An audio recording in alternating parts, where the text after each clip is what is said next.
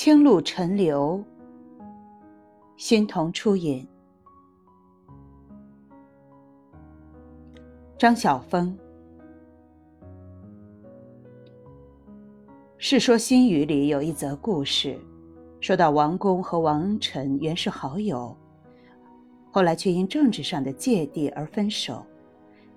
只是每次遇见良辰美景，王公总会想到王臣，面对。山势流泉，王臣便恢复为王臣，是一个精彩的人，是一个可以共享无限清机的老友。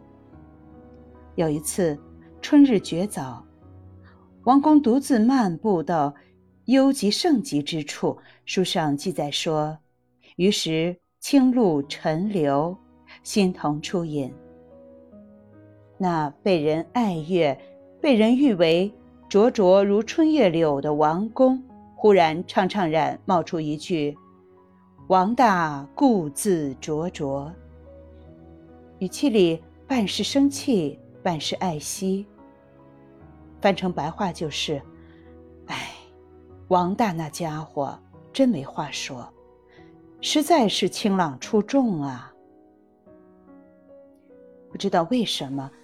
作者在描写这段微妙的人际关系时，把周围环境也一起写进去了，而使我读来怦然心动的，也正是那段“于是清露沉流，心同初饮”的附带描述。也许不是什么惊心动魄的大景观，只是一个序幕初起的清晨，只是清晨初初映着阳光闪烁的露水。只是露水装点下的桐树初初抽了芽，碎石的人也变得纯洁灵敏起来，甚至强烈的怀想起那个有过嫌隙的朋友。李清照大约也是被这光景迷住了，所以他的《念奴娇》里竟把“清露沉流，心同初饮”的句子全搬过去了。一颗露珠，从六朝闪到北宋，一夜新瞳，在安静的扉页里，晶薄透亮。我愿我的朋友，也在生命中最美好的片刻想起我来，在一切天清地阔之时，在叶嫩花初之际，在霜之始凝，叶之始静。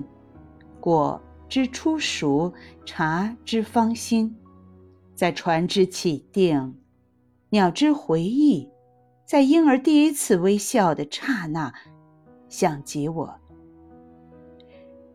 如果想及我的那人不是朋友，而是敌人，如果我有敌人的话，那也好，不，也许更好。嫌隙虽深，对方却仍会想及我。必然，是我极为精彩的缘故。当然，也因为一片初生的桐叶是那么好，好的足以让人有气度去欣赏仇敌。